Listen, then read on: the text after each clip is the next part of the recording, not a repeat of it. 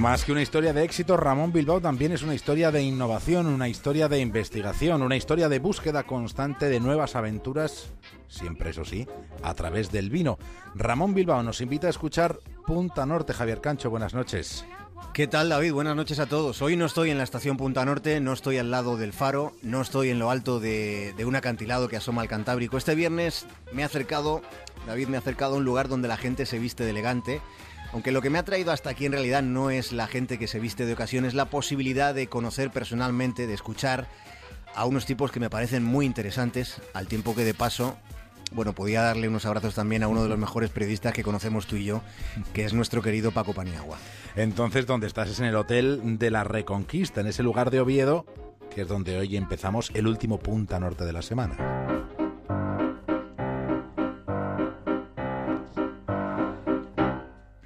Y en este rincón del mundo, cerca del Parque de Invierno, en Vetusta, aquí en el Hotel de la Reconquista, coinciden en el mismo lugar, en el mismo momento, y por idéntico motivo coinciden la personificación del futuro que viene y el conocimiento del pasado que todavía está brumosamente entre nosotros.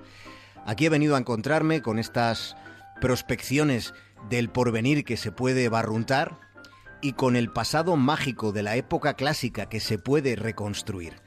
Este es un, contraste apasionante. Eh, hablar con Mary Bear, por ejemplo, de la Villa de los Emperadores, en la colina palatina de Roma, y a los cinco minutos poder escuchar cómo el biofísico Hugh Herr explica que dentro de poco casi todos los órganos podrán ser reemplazados, seremos una mezcla orgánica y sintética, y no importará de qué estemos hechos, lo importante, dice, será aquello que seamos capaces de hacer.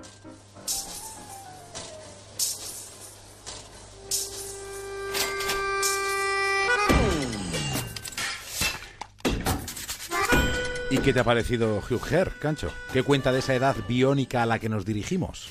Pues Hugh Herr, David, es, es, este tipo que nos advierte de que el futuro no será una pugna entre el ser humano y las máquinas. Lo que él nos cuenta, alguna vez lo hemos mencionado aquí en Punta Norte, en la brújula, lo que él dice es que dentro de menos de lo que pensamos habrá una hibridación entre lo orgánico y lo artificial.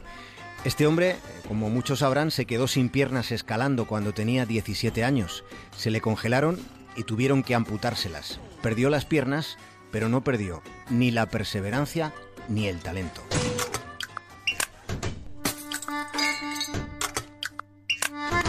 De hecho, en el 98 obtuvo el doctorado de biofísica en la Universidad de Harvard y desde entonces, la verdad, es que no ha parado de crear. No ha parado. Ahora, fíjate, dirige el departamento de biomecatronic del Tecnológico de Massachusetts, que ya sabes que es donde se dice que los americanos tienen allí el oráculo para intuir la pinta que trae el futuro. Dicen que allí es donde se ocupan de, sospechar cómo vienen las próximas décadas.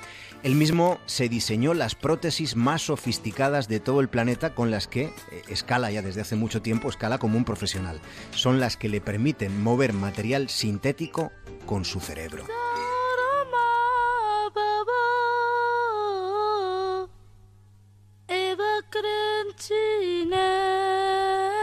Así que tenemos al hombre biónico y a la eminencia de la Universidad de Cambridge en clásicas. Sí, ha sido muy interesante, David, escuchar estos días a Mary Bear, que es una, a mí me parece una mujer fascinante, con la que casi es posible visualizar la antigua Roma leyéndola o escuchándola. Mary Bear consigue una combinación mágica porque resulta tan rigurosa como entretenida. La primera pregunta sobre Roma es sobre el mismísimo comienzo, porque ella explica con pasión el proceso por el que una aldea que creció en un cenagal lleno de malaria, llega a convertirse en un imperio en solo unas décadas. Mary Bear, en sus documentales de la BBC, es una guía excepcional entre las ruinas de la ciudad eterna. Con esa erudición tan, tan suya, pero con esa enorme capacidad divulgativa que tiene, a mí me parece que con ella es posible pasear por, por, la columna de Trajano, junto a la columna de Trajano, dentro del Coliseo o del Panteón, o en lugares menos turísticos como la tumba de los Escipiones o como la Cloaca Máxima. Resulta revelador escuchar cómo ella formula sus dudas sobre, por ejemplo, la retorcida maldad de Calígula. Sobrecoge escuchar en su voz cómo fue asesinado. The first blow to his neck, or some said to his chin, didn't kill him. But the next 30 or so did. De Calígula se nos ha contado que fue el tirano más caprichoso de Roma. Se dice que hizo cónsul a su caballo, que celebraba algo más que orgías, incluso con sus tres hermanas, y que mató por capricho a más de la mitad de la élite romana. Se cargó a casi todo el Senado. Pero ¿cuánto de esta historia puede ser considerado verídico? Ver se pregunta por cómo se formaban las reputaciones en la antigüedad. ¿Debemos creérnoslas?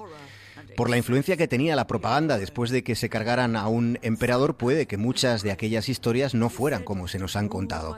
Nos hace caer en la cuenta de que los emperadores que mueren en la cama, curiosamente, curiosamente, son los únicos que suelen tener buena prensa.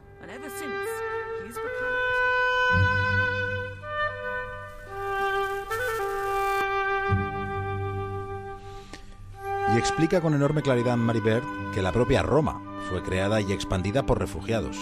Sí, este, David, es un enfoque muy interesante porque en Roma, en Roma nunca hubiera existido el concepto de inmigrante ilegal. La particularidad de Roma consiste en que fue un imperio que se definía por la aceptación natural de los refugiados. Lo que hacen los romanos resulta totalmente nuevo porque establecen una especie de relación permanente con las ciudades que conquistan y ofrecen o imponen, dependiendo de los casos, eh, la ciudadanía, la ciudadanía de Roma. La conquista suponía algo que iba más allá de vencer, coger las riquezas y, marcharse y volverse para casa. No era eso. Ellos incorporan a sus ejércitos como soldados a las gentes de los territorios que van dominando y a los que dan inmediatamente la nacionalidad romana. Así es como ganaban las batallas, teniendo más tropas que nadie. Y además llevaban a sus nuevas provincias todos estos avances tan legendarios que, ellos aportaron en ingeniería civil. De todo lo que Roma ha legado al futuro, Meriver considera que lo más rompedor de todo, en aquel momento, fueron las carreteras. Explica cómo hace dos mil años se podía salir de Roma, seguir una carretera y llegar a España. Esa idea, explica Meriver, resulta revolucionaria.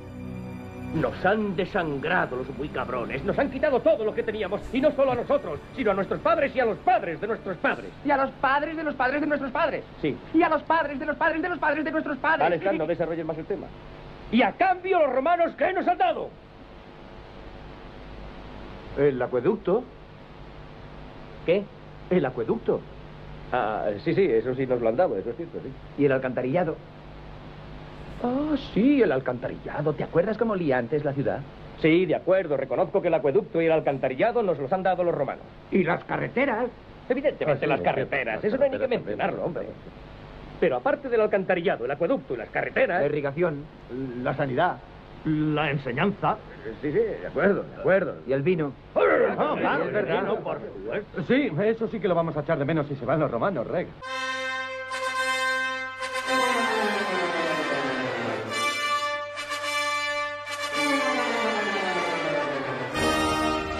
Un vino, un vino, David, un Ramón Bilbao. Si, si me deja que la invites, lo que me voy a tomar ahora en un rato con Mary Ver, ahora cuando pase todo el bullicio que hay aquí en el Reconquista, voy a conversar con ella. He quedado con ella para que me recuerde que tampoco, tampoco se trata de idealizar a los romanos, porque eran brutales, eran despóticos, eran crueles con tal de conseguir el poder. Ella dice que mucho no hemos cambiado. Desde luego, algo que sabían hacer los romanos era apreciar el lado más brillante de la vida. Always look on the bright side of life. Always look on the light side. Así que nada, si tienes algún recado para Mary Ver, yo se lo hago llegar. Ahora en 10 minutos he quedado con ella. Que disfrutéis de esa conversación. A ver si estoy que a la altura. el si lunes que viene. El lunes te lo cuento. Un abrazo muy grande, David. Disfrútalo. Purse your lips and whistle. That's the thing. And always look on the bright side of life. Hay quienes